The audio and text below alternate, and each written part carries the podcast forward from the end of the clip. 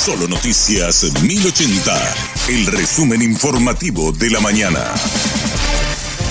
Hola, soy Susana Arevalo y este es el resumen informativo de la mañana. Anita Blaires Capdevila retornó hoy a su casa con un nuevo corazón. La familia y la comunidad de Cue le hicieron una emotiva bienvenida. Su mamá, Norma Capdevila, está muy emocionada y preparada para el desafío que implica el cuidado de Anita hasta su recuperación total. Los primeros seis meses son decisivos para el tomar su remedio, que son dos antirrechazos que sí o sí toda su vida va a tomar, y los cuidados de higiene, el tema del, contacto con las persona, la alimentación, te dan todo un esquema completa. Ahí en casa hay un cambio drástico que va a haber. Sergio Blaires, el padre de la pequeña, agradeció y destacó el gesto de solidaridad de la familia del donante. Feliz porque gracias a ese ángel donante mi hija tiene una oportunidad más de vida. A la familia del donante, la verdad. Yo soy muy amigo del papá. Eh, justamente anoche me, me mensaje por el Messenger. Tuvimos intercambiando opiniones y yo le estaba dando mi agradecimiento y eh,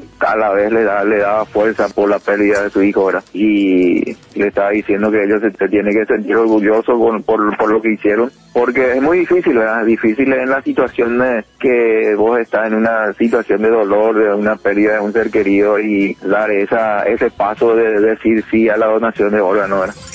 Un nuevo escándalo sacude el Ministerio de Justicia tras la filtración de la supuesta fuente de la exfuncionaria Anadina Coronel. El ministro de Justicia, Daniel Benítez, negó ser quien filtró la información. También descartó ser quien autorizó entrevistas con la interna. ¿Usted le dio la información de que ella supuestamente era la fuente?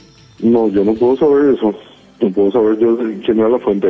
Tengo entendido que la, que la señora Anadina Coronel declaró en el Ministerio Público Sí, y yo mayor detalle de esa declaración no, no tengo conocimiento. Eh, nosotros ahora también estamos elevando un informe al Ministerio Público de, todo lo acontecido porque no, el fiscal del FINO nos requirió cierta información. También me estoy poniendo a disposición de, la Fiscalía para, para ver si pueda colaborar en, en algo.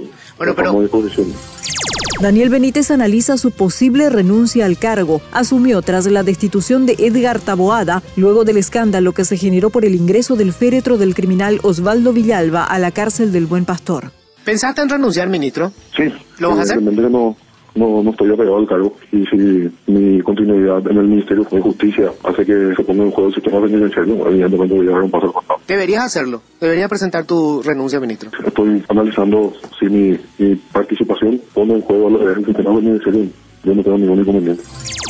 Diez presuntos asaltantes fueron detenidos en el interior de un aguantadero en Luque. Se presume que integraban una banda de asaltantes que operaba en la ciudad. Entre las evidencias incautadas hay ocho motocicletas presumiblemente robadas, piezas y accesorios de motos, celulares, marihuana, crack, equipos informáticos, prendas de vestir y una réplica de arma de fuego. Del plano internacional, el autor de la masacre de Portland fue condenado a cadena perpetua sin posibilidad de libertad condicional. Nicolás Cruz asesinó a 17 personas en el colegio donde estudiaba en 2018 en Florida, Estados Unidos. Se salvó de la pena de muerte porque tres integrantes del jurado se opusieron argumentando que tiene problemas mentales. Hasta aquí el resumen informativo de la mañana. Que tengas muy buen resto de jornada.